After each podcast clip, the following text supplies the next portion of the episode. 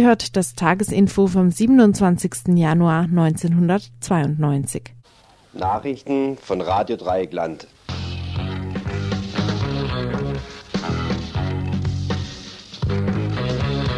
Herzlich willkommen zum Montagesinfo, sagt der Kollege immer an dieser Stelle. Wir haben da ein bisschen was umgebaut. Es gibt jetzt ein neues Montagsteam. Es beginnt gerade so die ersten Gehversuche zu machen.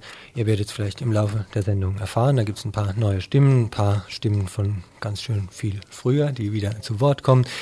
Vielleicht ähm, spitzt da mal so ein bisschen die Ohren, so wer hier was mitmacht und am Ende der Sendung erzählen wir euch dann vielleicht noch das eine oder andere, vielleicht auch für euch ganz persönlich. Fangen wir aber jetzt erstmal wie bei jeder Sendung mit der Themenübersicht an. Und da kann ich euch gleich zu Beginn sagen, es gibt heute im RDL Tagesinfo zuerst mal eine Handvoll Kurznachrichten. Danach etwas ausführlicher das Thema Kriegssteuerboykott. Als Thema vielleicht weniger neu, als Aktionsform hier in Freiburg, allerdings immer noch aktuell. Vielleicht auch immer noch ein Gedanke für den einen oder anderen Betrieb. Freiheit für Ralf und Knut. Was lange nur eine Parole war, ist seit heute Mittag Wirklichkeit. Einer der skurrilsten Prozesse der gegenwärtigen BRD-Juristerei ist zumindest etwas entschärft. Heute war erster Prozesstag. Wir sprachen mit einem Beobachter in Itzehoe. Freiheit für die Westsahara. Zwar sehnt sich das saharauische Volk durchaus danach, allein die marokkanischen Imperialisten wollen es nicht dulden. Vergangenes Wochenende hätte ein weltweit erwartetes Referendum stattfinden sollen. Es wurde verhindert und nicht mal die UNO schert sich drum. Freiheit für Algerien? Allein schon der Begriff ist in diesem Fall umstrittener denn je. Zwischen Putsch und Notlösung werden jede Menge Begriffe benutzt, um die Situation zu beschreiben. Wir wollen einen Algerier selbst zu Wort kommen lassen, aber auch seine Ausführungen werden noch so manche Frage offen lassen. Und wenn ihr noch Fragen habt, Anregen oder anderes, ihr könnt anrufen. Telefonnummer 31 028 im Freiburger Studio von Radio Dreieckland. Wow, wow, wow.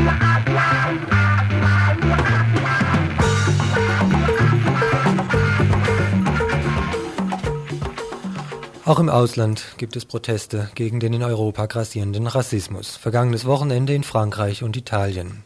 In Paris etwa waren an die 100.000 Menschen auf die Straße gegangen, anfangs noch alle an einem Strang, später dann gab es interne Auseinandersetzungen. Der Anlass, der Großteil der Demonstrierenden, insbesondere aus den Antirassismusgruppen um SOS Rassisme, prangerte auch den rassistischen Kurs der französischen sozialistischen Regierung an. Insbesondere die Einführung der Transitzonen, regelrechten Knästen, durch die Asylsuchende erstmal durchgeschleust werden, bevor sie ins Land dürfen. Diesen staatlichen Rassismus sieht SOS Rassisme eben als Nährboden für die aktuellen Fälle von Rassismus, wie etwa die Anschläge auf Ausländer und Ausländerinnen. Die Demonstrationen in der französischen Provinz dagegen waren eher durch Konsens gezeichnet. Dort war der gemeinsame Gegner Le Pen vielerorts als der französische Adolf Hitler bezeichnet.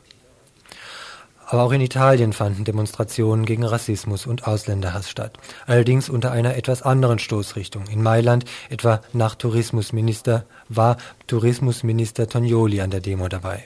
Anlass war hier ein Ereignis von Samstagabend, das die Zeitung Repubblica als Nacht des Terrors bezeichnete. Eine Gruppe von sechs Männern hatte in Bergamo ein Lager von Sinti und Roma überfallen, das Feuer eröffnet, allerdings niemanden verletzt und jede Menge Schmuck und Bargeld geraubt. Dies war denn wohl auch der konkrete Anlass für bis zu 200.000 Menschen, die in Italien auf die Straße gegangen waren.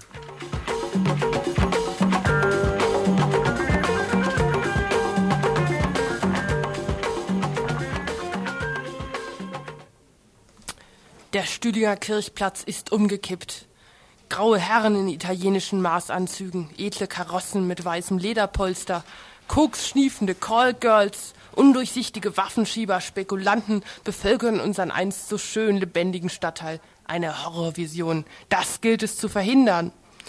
Beste Gelegenheit dazu findet ihr heute Abend um 20 Uhr in der Gaststätte Frohe Einkehr an der Lehner Straße 19.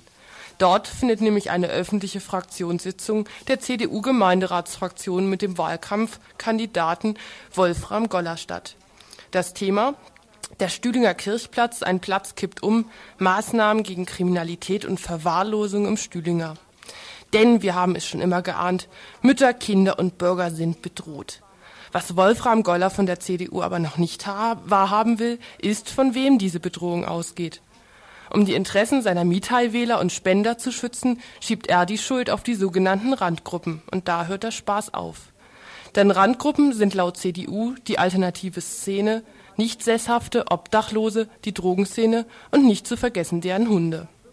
Und die Bedrohung, so ist es in dem Bürgerbrief, Bürgerbrief Stühlinger zu lesen, geht davon aus, dass diese Randgruppen das Umfeld sind, in dem sich die Kriminalität an, ansiedelt. Wo auch sonst. Wir zitieren weiter. Bei der Bekämpfung der Drogenkriminalität geht es nicht um die Verfolgung der Abhängigen oder eine Kriminalisierung von Randgruppen. Es geht um den Schutz der Bürger und Bürgerinnen, vor allem der Kinder und Jugendlichen. Hierbei hoffe ich auf die Einigkeit aller demokratischen Gruppen in unserer Stadt. Erste und wichtigste Maßnahme ist, diesen Gruppen keinen Freiraum und schon gar nicht zum Nachteil der Bürgerschaft zu überlassen, wie dies auf dem Stühlinger Kirchplatz der Fall ist. Ja, Kotzwirk. Also, wenn etwas umkippt, dann diese Veranstaltung heute Abend, 20 Uhr in der Frohen Einkehr, Lehner Straße 19.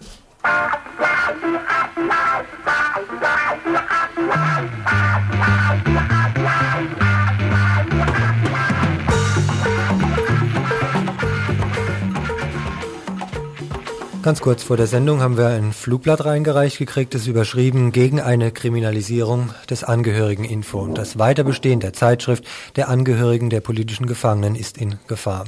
Ihr habt vielleicht von dem Angehörigeninfo hier schon des Öfteren auch mal das ein oder andere Zitat von uns vorgestellt gekriegt. Hierzu nimmt jetzt die evangelische Schülerinnen und Schülerarbeit Baden Stellung.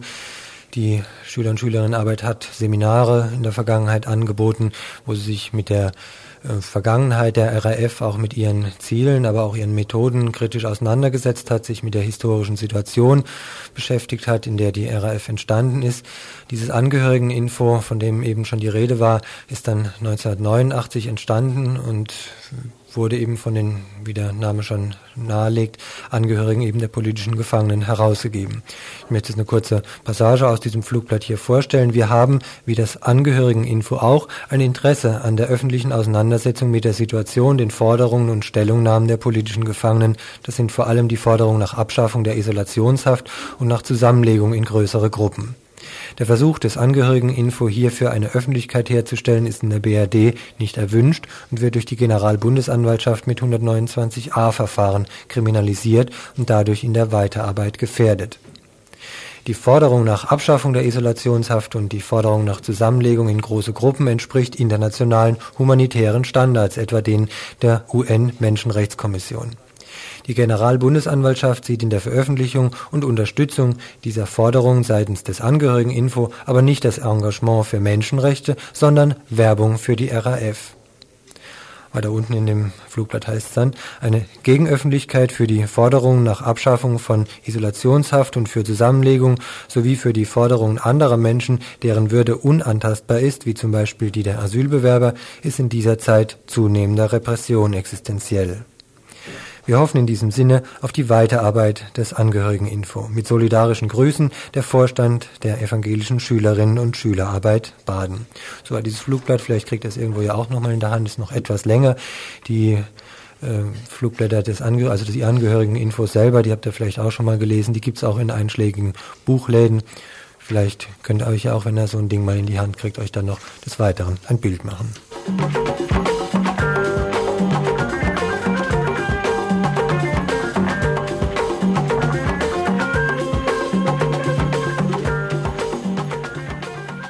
Letzten Donnerstag beschloss die, äh, der Deutsche Bundestag eine Verschärfung der Bestrafung illegaler Waffenexporte.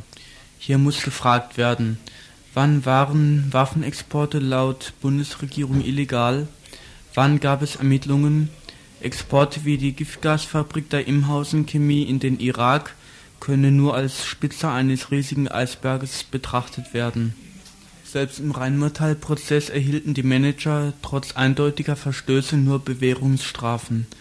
Ob das nach der neuen Gesetzgebung wohl anders wäre? Bei der Lieferung von Blaupausen für U-Boote nach Südafrika scheinen die Behörden trotz Waffenembargo ebenfalls ihre Probleme bei den Ermittlungen gehabt zu haben.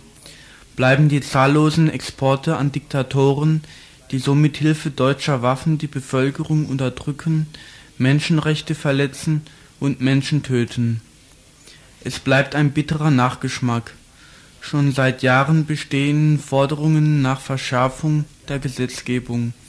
Es scheint, dass die Bundesregierung sich erst zum Handeln genötigt sah, als sie wegen der gelieferten Giftgasfabrik in den Irak um ihr Ansehen fürchten musste. Mit dieser Gesetzgebung wird sich nichts an der Praxis deutscher Rüstungsexporte ändern. Das neue Gesetz ist daher nichts als Kosmetik.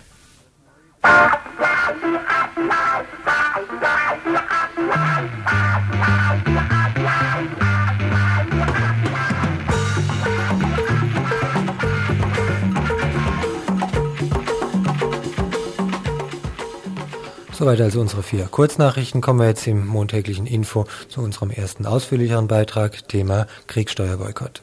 Der hauptamtliche Mitarbeiter der Werkstatt für gewaltfreie Aktion, Christoph Besemer, hält es für unzumutbar, durch Steuern Kriege zu finanzieren. Deshalb verweigerte er im Einvernehmen mit seinem, mit seinem Arbeitgeber, der Werkstatt für gewaltfreie Aktion, die seit 1.7.91 eingeführte Ergänzungsabgabe. Sie sei von Finanzminister Weigel nur aufgrund der Kosten für den Golfkrieg eingeführt worden. In einem Schreiben an das Finanzamt Karlsruhe legte Christoph seinen Gewissenskonflikt dar. Er könne es nicht mit seinem Gewissen vereinbaren, mit Geld Krieg zu finanzieren. Auch habe seine Arbeit das Ziel, Konflikte gewaltfrei zu lösen Deshalb bat er seinen Arbeitgeber, die Ergänzungsabgabe nicht an das Finanzamt, sondern auf, das Sperrkonto eines Rechtsanwalts zu überweisen. Eine Aktionsform, die stets auf Einzelpersonen zugeschnitten ist und bisher nicht allzu erfolgreich war. Im Folgenden hierzu ein Gespräch mit Christoph Besemer. Das Ergebnis war bisher immer negativ. Also es wurde einem nicht zugestanden, aus Gewissensgründen Steuern zurückzubehalten. Wobei ein Prozess ist noch offen, und zwar äh, von Leuten hier aus Freiburg. Äh, die sind bis vor den Bundesfinanzhof in München gegangen und das Verfahren, da ist das Urteil noch nicht rausgekommen. Aber es war schon ziemlicher Erfolg, dass die bis nach München gekommen sind und dass dieser Klage da überhaupt stattgegeben worden ist. Du sagst, diese Form des Widerstands ähm, ist ja dann auch nur mit dem Einklang vom Arbeitgeber möglich. Ja, kannst du dann äh, deine Aktion auch an, äh, als Tipp an Arbeitgeber äh, verstehen? Ja, das äh, Schwierige bei dieser Aktionsform ist, dass die Steuern, die Lohnsteuer vor allem, äh, vom Arbeitgeber ja abgegeben wird ans Finanzamt und die Arbeitnehmer da gar nicht direkt äh, darüber verfügen können. Und dass diese äh, Steuerverweigerung deshalb entweder bei Selbstständigen, was in unseren Kreisen die wenigsten sind, äh, praktizierbar ist, oder wenn der Arbeitgeber äh, diese Gewissensbedenken oder diese politischen Absichten äh, teilt. Was sind eure langfristigen Ziele?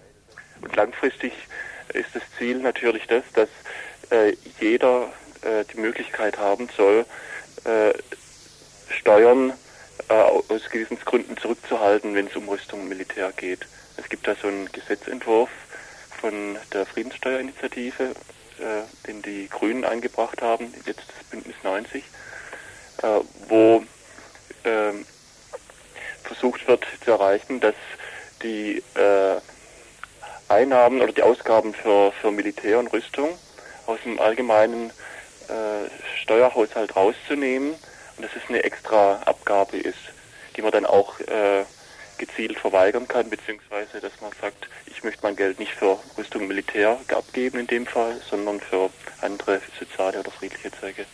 Gibt es ähm, für deinen Fall schon Seiten, äh, also Reaktionen seitens des Finanzamtes? Das Finanzamt hat äh, gleich reagiert, indem sie äh, bei meinem Arbeitgeber angerufen äh, hat äh, und mal nachgefragt hat, wie ernst uns äh, diese Sache ist. Und äh, wir hatten ja einen Antrag gestellt, dass die Steuern neu festgesetzt werden, also ohne diesen Zuschlag für den Golfkrieg da. Und nachdem wir ihm das gesagt haben, dass es uns ernst ist, dass wir auch äh, notfalls klagen würden gegen so eine Ablehnung von so einem Bescheid, ja, äh, hat er sich wieder damit zufrieden gegeben und äh, bisher äh, ging es nicht weiter.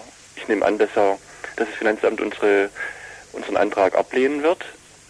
Dann werden wir Beschwerde dagegen einlegen und dann wird die Beschwerde vermutlich äh, zurückgewiesen und dann äh, werden wir dagegen klagen vom Finanzgericht.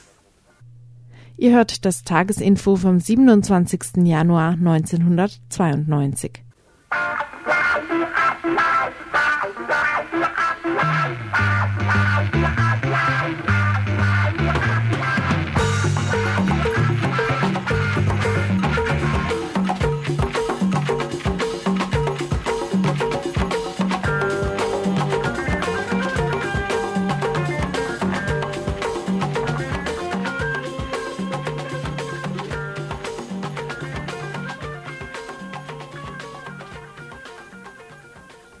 Wochen macht der nordafrikanische Staat Algerien von sich reden. Algerien, gelegen zwischen Libyen im Osten und Marokko im Westen, ist seit 1962 nach einem achtjährigen Befreiungskampf gegen die Kolonialmacht Frankreich unabhängig. Seit diesem Zeitpunkt regiert dort die FNL, die Nationale Befreiungsfront. Als revolutionär-sozialistische Republik erlebte Algerien in den 70er Jahren goldene Jahre ein Sozialismus islamischer Prägung schien möglich. Der seit 1979 amtierende Präsident Chadli setzte auf einen Kurs wirtschaftlicher Liberalisierung, das hieß Abkehr vom Sozialismus, Zurückdrängung der alten Parteiklicken. Am 11. Januar, also vor zweieinhalb Wochen, erklärte Chadli seinen Rücktritt. Heute ist die ökonomische Situation des Landes desolat Vergangene Woche führten wir ein Gespräch mit dem in Tübingen lebenden Algerier Akçi Kaybali, Politologe und Vorsitzender des Nordafrika e.V., und befragten ihn zunächst nach der wirtschaftlichen Situation in Algerien. Also diese Planwirtschaft hat nicht funktioniert, als Algerien reich war, also in den 70er Jahren. Äh, konnte das Volk eigentlich, die breite Bevölkerung oder die breite Masse von diesem Reichtum profitieren. Aber dann äh, ist die Wirtschaftskrise immer schärfer geworden und äh, dann kam es zu Protesten. Und, äh, das kam dann 1988, das ist die bekannteste Revolte gegen die, die Regierung.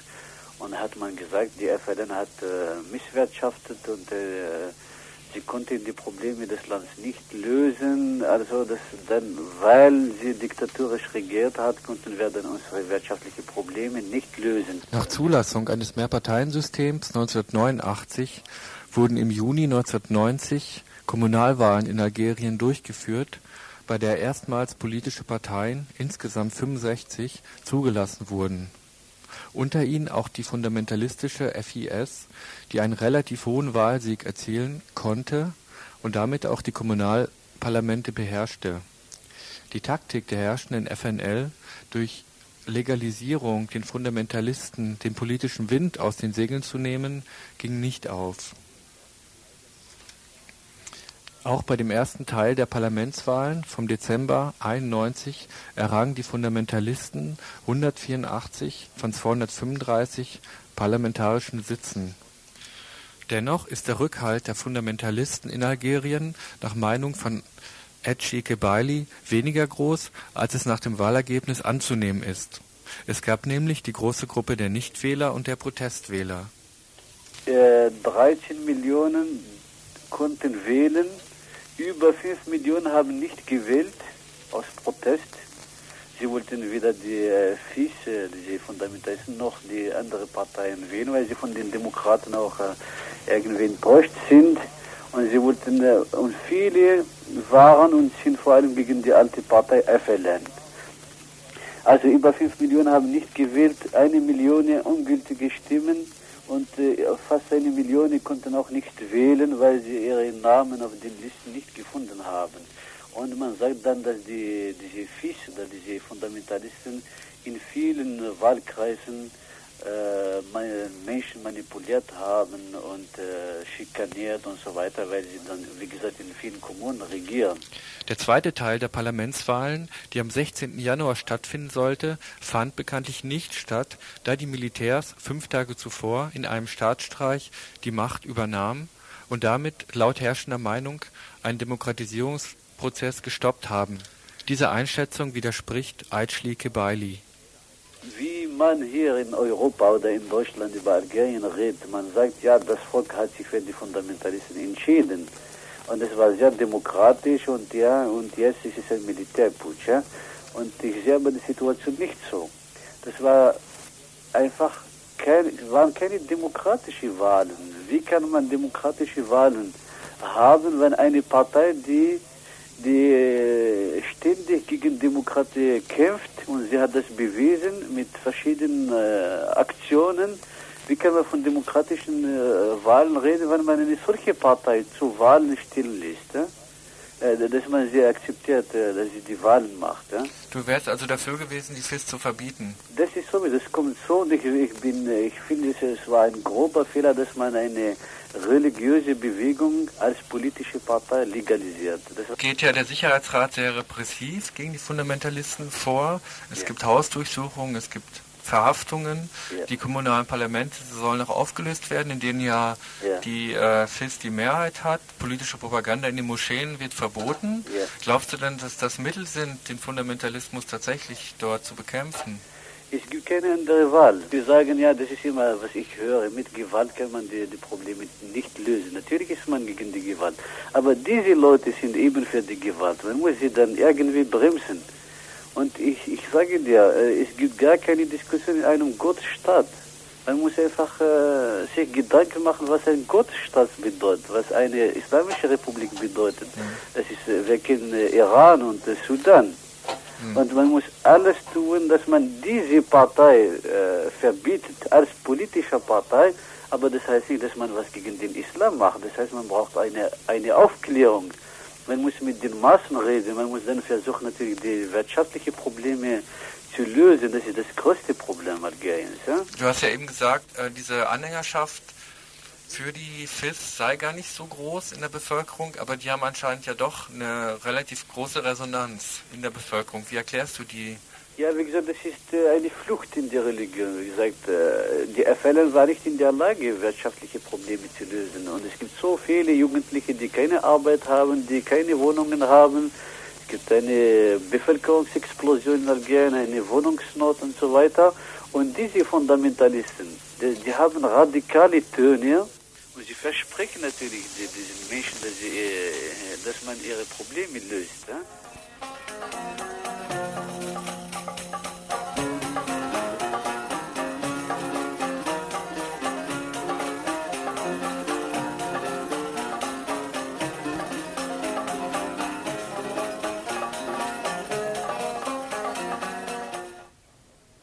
Zeitweilig sah es so aus, als ob sich eine gemeinsame Front gegen die neuen Machthaber, die sich im Hohen Sicherheitsrat organisiert haben, bilden würde.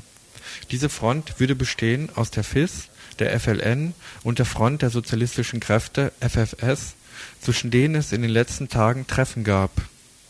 Nach Einschätzung von Akci Kabaili wird aber eine solche Koalition aufgrund ihrer politischen Verschiedenartigkeit und der politischen Nähe von FLN und Sicherheitsrat nicht zustande kommen. In diesem Staatsrat sind auch Leute von der FLN, aber sie distanzieren sich von der FLN. Das heißt, die FLN ist jetzt die dritte stärkste Partei im Lande und sie ist äh, verurteilt zu verschwinden, weil, wie, wie, ich schon vorher gesagt habe, FLN war eigentlich gar keine Partei. Mhm. Und dann bleibt diese FIS und die, die FIS, wie gesagt, äh, man wird sie verbieten. Es musste so kommen. Das ist nur eine Frage der Zeit. Es könnte natürlich zu einer kleinen Konfrontation kommen, aber nicht zu einem Bürgerkrieg. Das glaube mhm. ich nicht, weil die, diese Armee, sie, sie, hat sich entschieden, schon gegen diese Fundamentalisten zu kämpfen. Und äh, wie du auch gesagt hast, innerhalb dieser äh, Partei, dieser äh, islamischen Fundamentalistenpartei, gibt es verschiedene Tendenzen und Fraktionen. Es gibt Leute, die bereit zum äh, Kampf sind. Es sind Leute, die in Afghanistan gekämpft haben. Sie, sie wollen gar keine Wahlen. Es gibt äh, Leute, die auch äh, andere äh, radikale äh, Mitglieder dieser Partei, die, die auch gegen die Wahlen sind. Für sie gibt es nur Koran und man kann das Wort Gottes nicht widersprechen. Und es gibt eine Fraktion, die auch, sagen wir, eine moderne Fraktion, aber sie sind nicht so wichtig, werde ich sagen.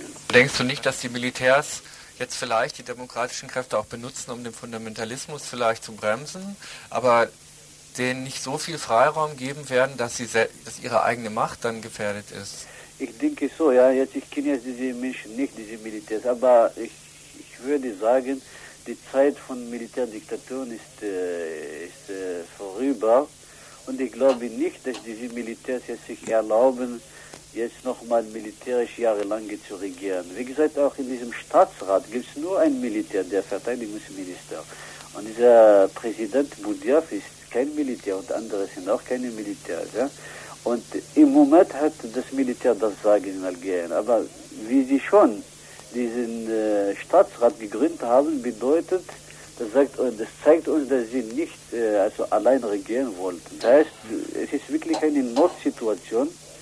Und äh, die Militärs haben schon gesagt, wir wollen keine Politik machen, aber wir können nicht dulden, dass wir eine, eine andere Diktatur jetzt plötzlich haben. Es ist eine islamische Diktatur.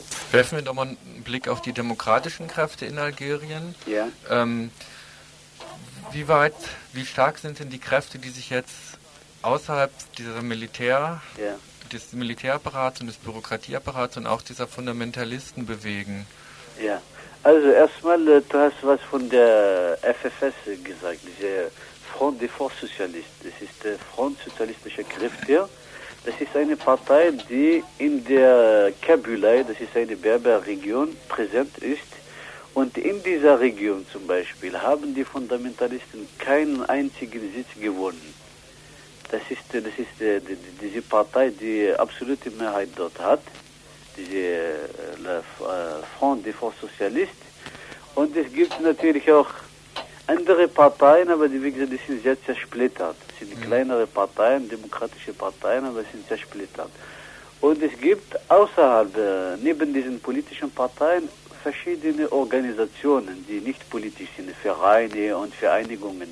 Und das ist auch eine, eine soziale Bewegung, die man ernst nehmen muss. Sie wollen sich nicht politisch äh, organisieren, aber sie, sie, sie leisten ihren äh, Beitrag zur Demokratisierung sind vor allem Frauenbewegungen, sind verschiedene Frauenorganisationen und ich hoffe, dass diese Militärs eigentlich diese, diese demokratische Kräfte jetzt unterstützen. Das heißt, man, dass man ihnen die Möglichkeit gibt, äh, ihre Arbeit äh, zu machen. Ne?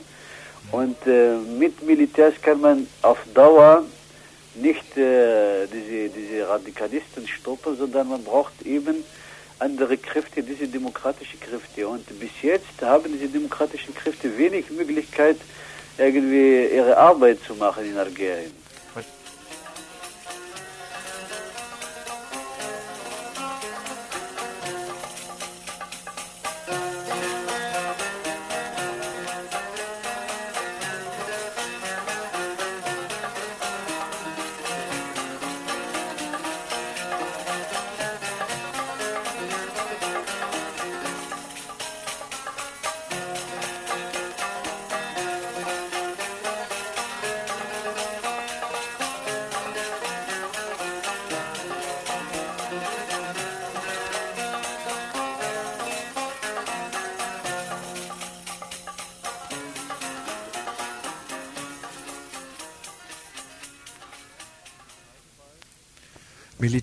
Polizeigewalt, Verbote und Verhaftungen von Journalisten, wie heute in der Zeitung zu lesen, sind sicher auch in Algerien nicht das richtige Mittel, um mittelfristig fundamentalistische Opposition zu stoppen oder gar zu bekämpfen. Druck erzeugt in der Regel nur Gegendruck. Angebracht wäre meines Erachtens ein radikaler Umbau des politischen und ökonomischen Systems Algeriens um den agitierenden religiösen Fanatikern auf diese Weise die soziale Massenbasis zu entziehen. Die politische Zukunft Algeriens ist jedoch auch abhängig von den politischen Interessen der Nachbarstaaten in der Region, vor allem aber auch von den Interessen der Europäer und den USA. Der Vormarsch der islamischen Fundamentalisten, dies sollte auch mitdiskutiert werden, ist auch eine Reaktion auf die Herrschaft und Ausbeutungsinteressen der westlichen Welt und der von ihr unterstützten und abhängigen Eliten im Trikont. Hierzu nochmals Akci Kabaili aus Tübingen. Auf die anderen arabischen Staaten. Also auf die Nachbarstaaten vielleicht auch. Dort ist so, was man in der Presse liest, ja scheinbar Erleichterung, dass der Vormarsch des Fundamentalismus jetzt gestoppt wurde. Ja, das ist richtig, weil äh, in Tunesien zum Beispiel, sie waren sehr unglücklich, dass die algerische Regierung überhaupt diese Fundamentalisten als politische Partei legalisierte. Ja? Das war für sehr grober Fehler und weil die Fundamentalisten in Tunesien einfach nicht äh, legalisiert sind, man bekämpft sie. Ja? Und in Marokko, in Marokko ist eine andere Situation, der König vertritt den Islam und die Fundamentalisten, äh, ja, sie haben sich ein bisschen gezeigt während des Golfkriegs, aber ich glaube nicht, sie sind sogar schwächer als in Tunesien. Ja? Und äh, sie sind schon froh, dass man jetzt diese, diese Wahlen gestoppt hat. Das ist richtig. Siehst du denn nicht auch das Interesse der Europäer und jetzt vielleicht auch der USA, die politische Kontrolle über den Nahen Osten und auch über Nordafrika nicht zu verlieren? Meinst du, mit Islam werden sie sie verlieren? Oder? Ja. Hm. Ich glaube nicht. Ich glaube, die, also mit den islamischen Fundamentalisten, äh, man kann schon seine Geschäfte machen. Das haben wir auch gesehen mit dem Iran. Ja? Aber verlieren, ich glaube, die größte Gefahr ist die Demokratie und nicht der islamische Fundamentalismus. Für diese, für diese Kapitalisten, sagen wir, für die Leute, die nur ihre Geschäfte machen wollen, die ihre, ihre Macht äh, nicht verlieren wollen. Die größte Gefahr ist die Demokratisierung dieser Gesellschaft, weil in einem demokratischen Staat kann das Volk protestieren und äh, kann für seine Rechte kämpfen, aber in einer Diktatur, man braucht nur äh, gute Beziehungen zu dem Diktatur zu haben, dann kann man das ganze Land kontrollieren. Soweit eine Einschätzung der politischen Situation in Algerien von Ekci Kabali, Politologe und zurzeit lebend in Tübingen. Ihr hört das Tagesinfo vom 27. Januar 1992.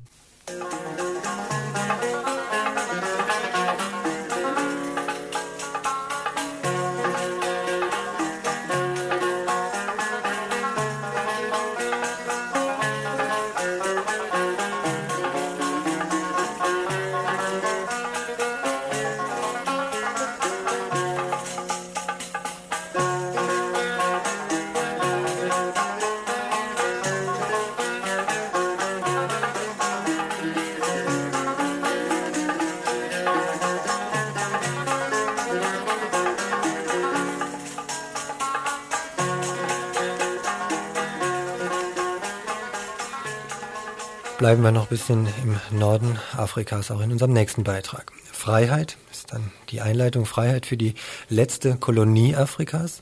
Zweifel scheinen angebracht. Zwar gibt es seit April vergangenen Jahres einen UNO-Friedensplan in Sachen Westsahara. Aktuell scheint es allerdings so zu sein, dass die Angriffe Marokkos mindestens genauso zermürbend auf das saharauische Volk wirken wie die Behandlung durch die ehemals spanischen Kolonialisten. Seit Jahren nämlich führt die marokkanische Armee unter Zuhilfenahme von Zwängen aller Art, bis hin natürlich zum Einsatz jeglichen Militärgeräts, einen grauenhaften Krieg gegen das kleine Wüstenvolk. Vollkommen unbemerkt von einer Weltöffentlichkeit, der vor einem Jahr erst vorexerziert wurde, mit welchen Staaten so wie umzugehen ist, die mal eben rasch ein paar Quadratkilometer Wüste zu annektieren gedenken. In der Westsahara scheint hier mit anderer Elle gemessen zu werden. Seit 30 Jahren bereits wird hier geplant, verhandelt und wieder modifiziert, eben seit Spanien die Loslösung der Westsahara aus den kolonialen Banden in Aussicht gestellt hat. Kaum schien sich hier allerdings etwas zu bewegen, stand die marokkanische Armee im wörtlichsten Sinne des Wortes Gewehr bei Fuß. Nicht weniger aktiv ist man im marokkanischen Königshaus auf diplomatischer Ebene. Ziel ist es jeweils, zu verhindern, dass die Sarauis schlichtweg abstimmen, ob sie ein eigenständiges Volk oder Teil des Königreiches Marokko sein wollen. In diesem Sinne soll, von der UNO beobachtet, eine freie und faire Abstimmung stattfinden.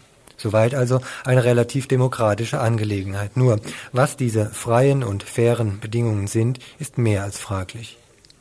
Den marokkanischen Herrschern um König Hassan II. scheint es beispielsweise zu viel der Freiheit zu sein, wenn Presse und unabhängige Wahlbeobachter ungehindert eine Vorortinspektion vornehmen wollen.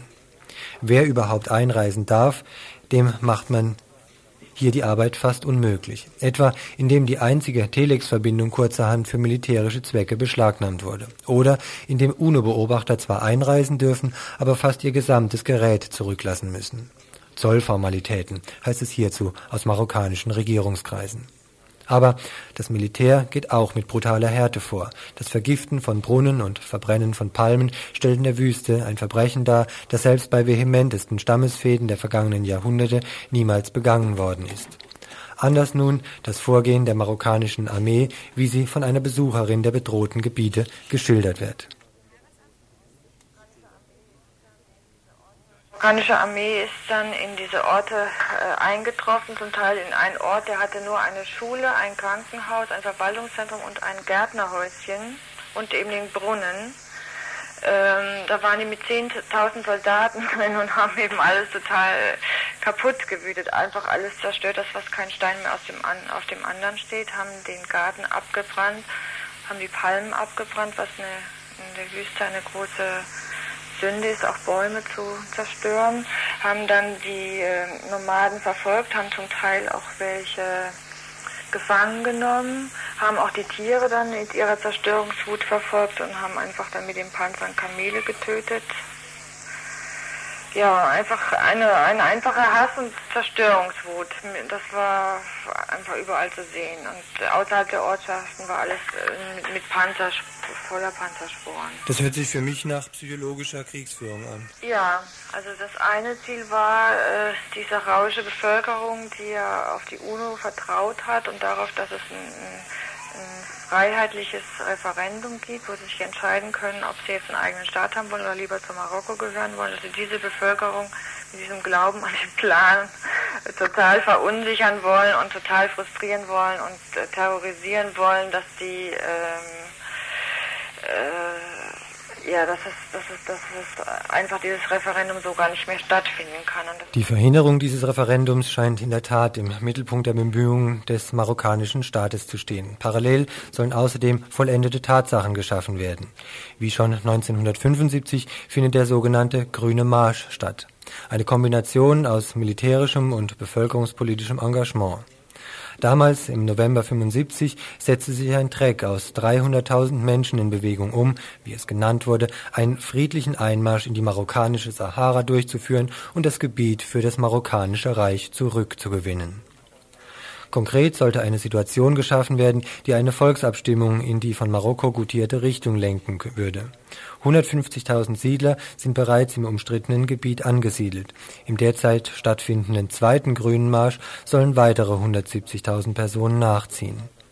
Eben um als Stimmvieh beim anstehenden Referendum mitzuzählen. Ein Sachverhalt, der auch von offiziellen marokkanischen Stellen kaum verheimlicht wird weshalb die Sarauische Referendumskommission auch mehr als nur verärgert ist und kürzlich folgende Punkte in einer Entschließung veröffentlichte. Marokko widersetzt sich der Durchführung eines Referendums zur Selbstbestimmung des sarauischen Volkes unter den Bedingungen, die von der internationalen Gemeinschaft als unerlässlich für die Glaubwürdigkeit betrachtet und vereinbart wurden Marokko möchte ein Referendum veranstalten, bei dem Betrug, Nötigung und Erpressung das Prinzip von Selbstbestimmung und Völkerrecht ersetzen. Der Friedensplan, dessen Erarbeitung und Abstimmung außerordentlich kompliziert und langwierig war, kann nur durch eine entschiedene und angemessene Intervention der internationalen Gemeinschaft, insbesondere des Sicherheitsrates, gerettet werden. Diese Intervention allerdings lässt wohl noch lange auf sich warten. Am vergangenen Wochenende hätte zwar das Referendum über die Unabhängigkeit von Westsahara stattfinden sollen, eine Sache, die zwar schon recht lang geplant war, wegen der Behinderungen durch Marokko allerdings auch Planung blieb.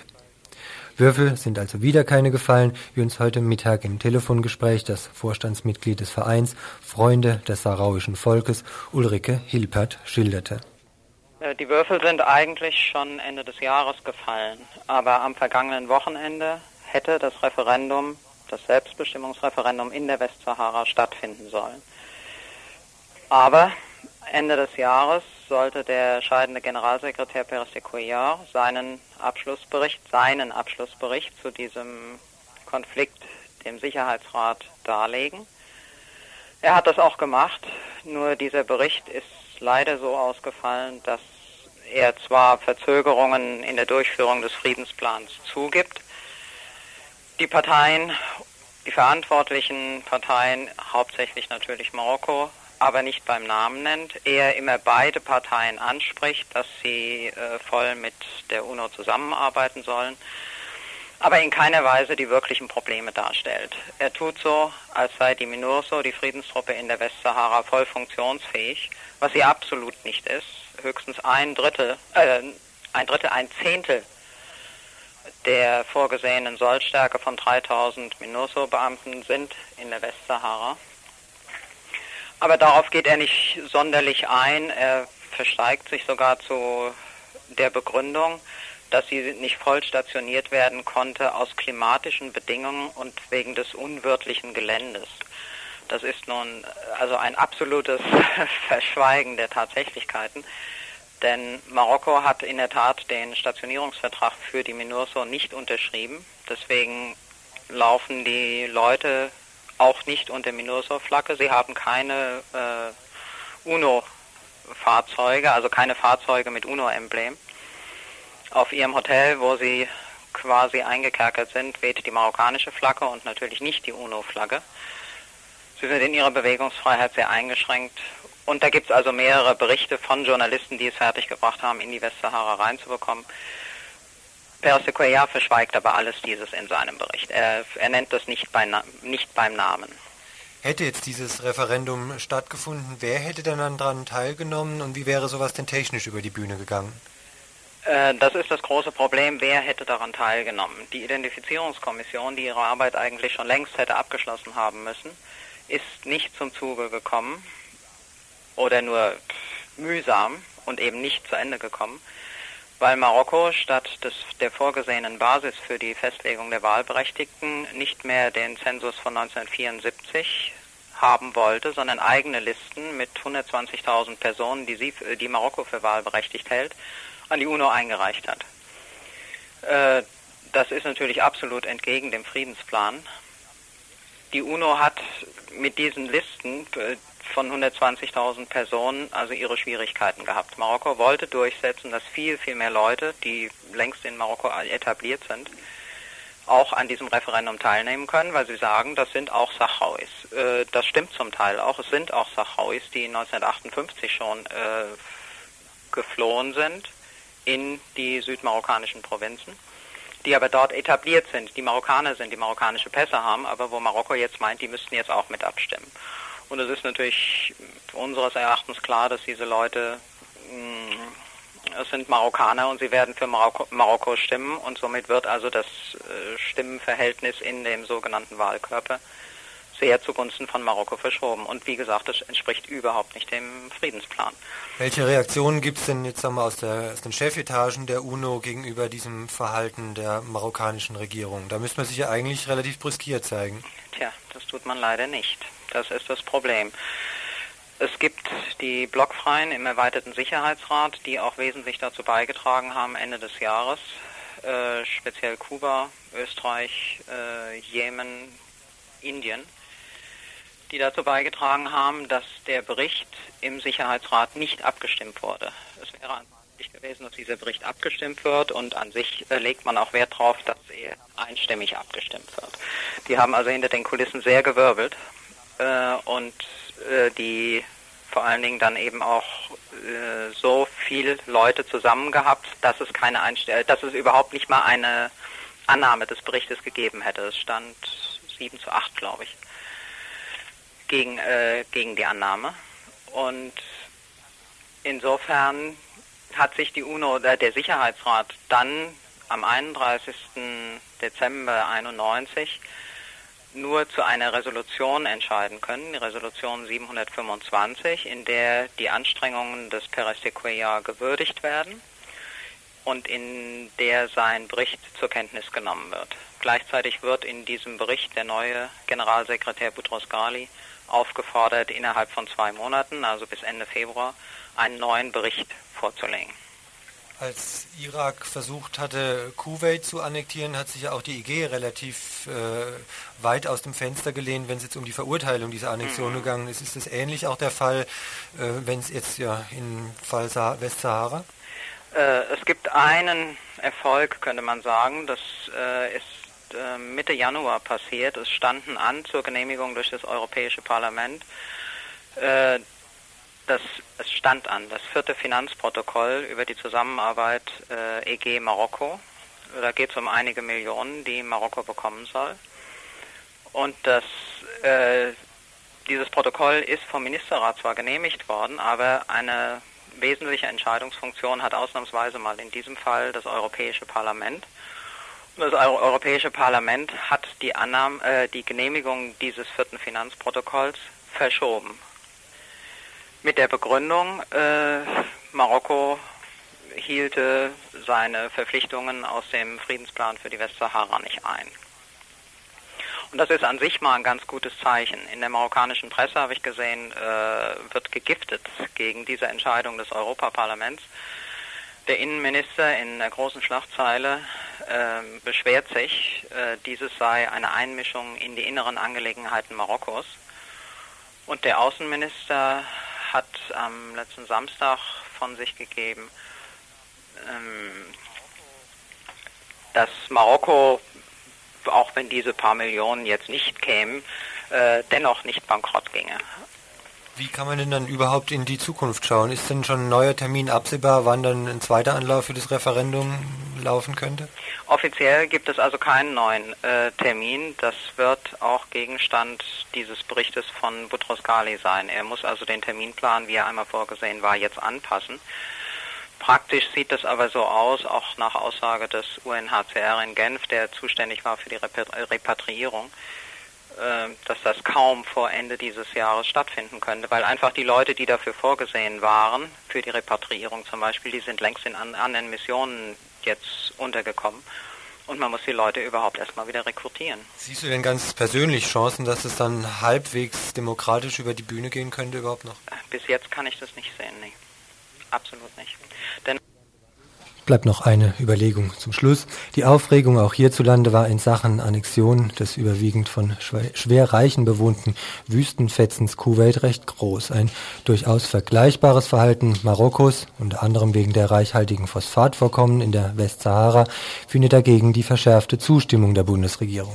Anders sind folgende vier Punkte ja wohl kaum zu interpretieren. Die BRD unterstützt Marokko massiv mit Waffen. Allein von 1973 bis 1977 erhielt Marokko Rüstungslieferungen aus der Bundesrepublik im Wert von 40 Millionen Dollar. Auf der Liste standen Alpha-Jet-Kampfflugzeuge, verschoben über die französische Firma Euromissile, Maschinenkanonen der Firma Rheinmetall, diesmal über Italien, geliefert wurden Unimogs und LKWs von Daimler-Benz, Radpanzer von Thyssen und natürlich Maschinengewehre von der Oberndorfer Waffenschmiede Heckler und Koch. Von dort gab es übrigens auch eine Broschüre mit dem Titel Know-how aus Schwaben für die ganze Welt, eine kleine Werbung für ein Ausbildungszentrum in Marokko. Errichtet übrigens mit Steuergeldern. Auch dies ein Argument für diejenigen, die schon immer über einen Friedenssteuerboykott nachdachten. Aber auch in Gestalt ganz konkreter, direkter Hilfe steht die Bundesregierung im Staat Marokko, dem Staat Marokko, Entschuldigung, zur Seite. Seit Kriegsbeginn in der Westsahara gab es aus der Staatskasse 45 Millionen Mark Ausrüstungshilfe, Feldküchen und mobile Bäckereien, Transportfahrzeuge und medizinisches Gerät. Alles Dinge, die in einem Wüstenkrieg dringend gebraucht werden.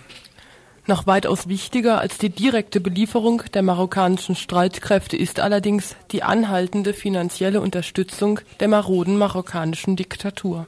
Von sämtlichen Bundesregierungen seit 1975 gab es mittlerweile 1,2 Milliarden D-Mark im Rahmen der finanziellen und technischen Zusammenarbeit, größtenteils Geschenke an den kriegsführenden Monarchen Hassan II., weshalb die BRD an fünfter Stelle der Außenhandelspartner Marokkos liegt. Nicht zuletzt ist auch der politische Besucheraustausch hochrangig und rege. So eine Stellungnahme des Auswärtigen Amtes. Tatsächlich gab es seit Kriegsbeginn fast drei Dutzend bundesdeutsche Politiker und Politikerinnen, die das diktatorisch regierte Marokko besuchten. Zuletzt vom Präsidenten Weizsäcker im Oktober 89. Proteste gegen den Westsahara-Krieg oder die Repression in Marokko sind von keinem dieser bundesdeutschen Besucher übermittelt, dafür umso mehr Lobhudeleien an den marokkanischen Diktator.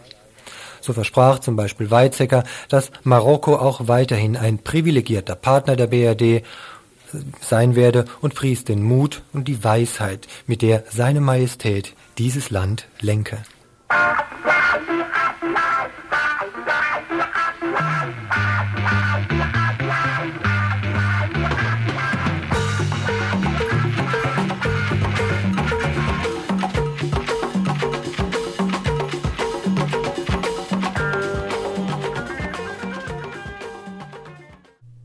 Ihr hört das Tagesinfo vom 27. Januar 1992.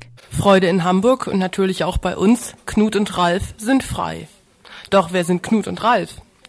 Die beiden kommen aus dem Umfeld der Roten Flora im Hamburger Schanzenviertel, jenem Projekt, das dem Kommerzspektakel Phantom, Phantom der Oper weichen sollte. Es wurde zum erfolgreichen Symbol für den Kampf gegen Umstrukturierung, Luxussanierung und Mietsteigerung in einem Stadtteil. An diesem Kampf sind Knut und Ralf beteiligt.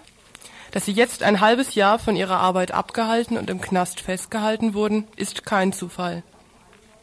Denn damals im Juli 91 wurden sie in der Roten Flora observiert und von dort aus von Zivilbullen des Landeskriminalamtes Abteilung Staatsschutz verfolgt. Knut und Ralf fuhren nach Pinneberg, einem kleinen Vorort von Hamburg. Von Anfang an bemerkten sie, dass sie verfolgt wurden. Sie stellten ihr Auto an einem Waldparkplatz ab und gingen spazieren. Dabei nun soll es passiert sein. Zufällig, so die Aussage der Fahnder, hätten sie die beiden ausgerechnet dort aus den Augen verloren. Und wie sollte es anders sein? Eine Minute ohne Bewachung haben Knut und Ralf gereicht, zwei Betonplatten auf ein Bahngleis zu schaffen, so heißt es, um einen Zug zum Entgleisen zu bringen. Das Ganze am helllichten Tag an einer von allen Seiten einsehbaren Stelle.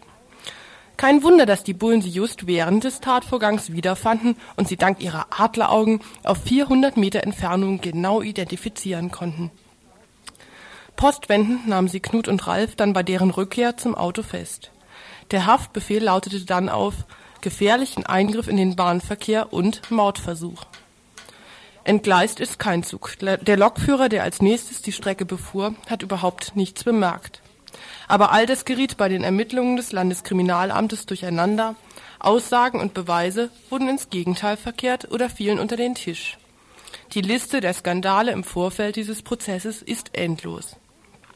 Knut und Ralf blieben in Untersuchungshaft, obwohl sie sich von Anfang an klar und begründet vor dem Vorgang distanziert haben. Dazu ein kurzes Zitat aus der Erklärung der beiden. Wir haben bei der Haftprüfung im September begründet, warum ein Anschlag mit dem Ziel, einen Zug zum Entgleisen zu bringen, für uns persönlich wie politisch völlig ausgeschlossen ist. Dies gilt für die gesamte Breite des linken Widerstands. Irgendwelche Aktionen, bei denen ziellos und zufällig Menschen gefährdet werden, sind schlicht ausgeschlossen weil es nichts mit linken Inhalten zu tun hätte, unbeteiligte Menschen zu gefährden. Es ist unmöglich für eine Gesellschaft einzutreten, in der sich alles an den Fähigkeiten und Wünschen des Menschen orientiert und eine, dann eine Aktion zu machen, die dem völlig entgegengesetzt ist. So wie die Farbe Weiß nicht mit einem schwarzen Pinsel gemalt werden kann. Trotzdem wird das unhaltbare Konstrukt von den Bullen vehement verfolgt. Warum? Das könnte viele Gründe haben. Nicht unwahrscheinlich ist, dass sie den Anschlag selbst in Szene gesetzt haben. Neu wäre so etwas nicht, erinnern wir uns an das Zeller Loch. Sinn und Zweck der Geschichte wäre, das Umfeld der Roten Flora in Hamburg zu kriminalisieren, Menschen aus linken Zusammenhängen wieder einmal einzuschüchtern und den Widerstand zu stören. So gab es die Einschätzung, dass natürlich der Einsatz für die Freilassung von Knut und Ralf, die Öffentlichkeitsarbeit etc. wieder jede Menge Kräfte aus dem Viertel abziehen. Des Weiteren scheint es eine neue Qualität nicht mehr mit dem Gesinnungsparagraphen 129a, bei dem der Justizapparat schon einige Schlappen einstecken musste, zuzuschlagen, sondern eine, in Anführungsstrichen, unpolitische Einknastung hinzubekommen. Nun aber zu dem Prozess, den ein Mensch für uns beobachtet hat und der uns über Telefon von den neuesten Entwicklungen berichtete. Nicht für den ersten FC St. Pauli war der Empfang heute Mittag vor der Roten Flora in Hamburg und der vorher in Itzehoe gedacht, sondern für Ralf und Knut nämlich. Die Freude über die Freilassung der beiden war denn auch viel stärker als die scheiß Kälte. Kurz zu heute, der erste Prozesstag führte also erstmal zur Freilassung der beiden. Besetzt war das Gericht mit 45 ZuschauerInnen.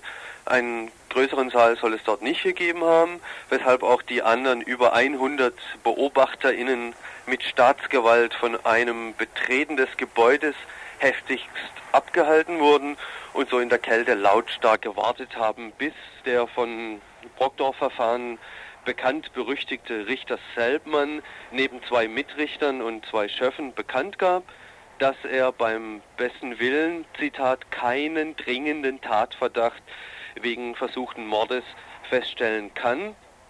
und die Straferwartung entsprechend gering sei.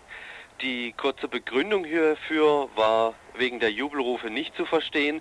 Deswegen hat das Gericht den Haftbefehl also aufgehoben und nicht, wie die Staatsanwältin nur noch fordern konnte, nicht nur eine Haftverschonung mit strengen Auflagen beschlossen.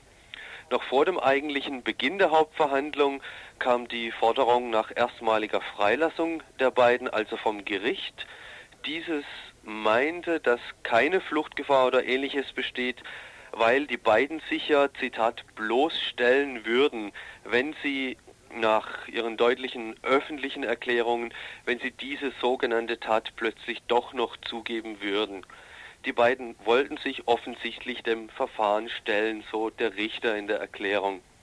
Die beiden, Ralf und Knut, saßen ja ein halbes Jahr in U-Haft und der Vorsitzende Richter rechtfertigte dieses halbe Jahr auch damit, dass er erst turnusgemäß seit Beginn des Jahres 92 zum Vorsitzenden geworden sei und er schon viel früher den Termin zur Hauptverhandlung anberaumt hätte, wenn, Zitat, wenn er früher am Drücker gewesen wäre. Juristisch gesehen erwähnte er dann noch die Möglichkeit der bewussten Fahrlässigkeit anstatt eben fahrlässiger Tötung und so weiter. Nicht angesagt, so auch die Soli-Gruppe, die Solidaritätsgruppe, ist ein unreflektiertes Vertrauen in die Justiz, diese ist nämlich ohne Wenn und Aber Teil der herrschenden Gesellschaftsordnung. Die Entscheidung ist vielmehr auf den Druck der Öffentlichkeit durch die gute und breite Öffentlichkeitsarbeit draußen, also in Hamburg und anderswo, zurückzuführen. So auch die Einschätzungen von Ralf und Knut in der anschließenden Pressekonferenz. Ralf und Knut haben außerdem deutlich gemacht, dass bei anderen Gefangenen wie Ludgard Hornstein und Andreas Sievering zum Beispiel eine noch dünnere sogenannte Beweislage zu hohen Verurteilungen geführt hat und solche Konstrukte also keine Einmaligkeit sind. Zentraler Unterschied wäre hier jetzt eine politische Aktion ohne möglichen Schaden für Unschuldige gelaufen und hätten sich die beiden ohne verantwortlich zu sein davon inhaltlich nicht distanziert, würde das Ganze heute wohl nicht so ausgesehen haben. Was es dazu zur Einschätzung vielleicht zu sagen gibt noch, nach wie vor gilt die Einschätzung, dass das Gericht das Verfahren durchziehen will, ersichtlich unter anderem daran, dass sowohl Ersatzrichter als auch Ersatzchefinnen bestellt worden sind. Nach wie vor steht auch die Frage, wer hat der Lokomotive die ungefährlichen Gegenstände in den Weg gelegt? Irgendjemand oder eine Staatsschutzabteilung? Nach wie vor bleibt es unsicher, gab und gibt es Absprachen zwischen den einzelnen Repressionsagenturen, so werden es auch hier genannt, Staatsschutz, Justiz und so weiter, und lassen sich die Staatsschutzlügen entlarven. Nach wie vor bilden Sicherheits- und Polizeigesetze den Rahmen zur Ermöglichung solcher Konstrukte und nach wie vor bleibt der Hintergrund des Konstrukts der Wille, Aktivistinnen der Roten Flora und der radikalen Linken, wozu sich Knut und Ralf zählen, zu kriminalisieren. Ob das in diesem Fall von dem LKA eine geplante Aktion oder eine sogenannte günstige Gelegenheit war, das bleibt auch hier in Hamburg weiterhin umstritten. Der Anwalt jedenfalls hat auf der Pressekonferenz gemeint, den Freispruch würden sie auch noch holen. Ähm, ansonsten gibt es hier äh, immer noch, oder gab es bis zu Verhandlungsbeginn und wird es weiterhin geben, Soli-Aktionen. Äh, gestern am Sonntag fast schon kultureller Art vor dem Knast.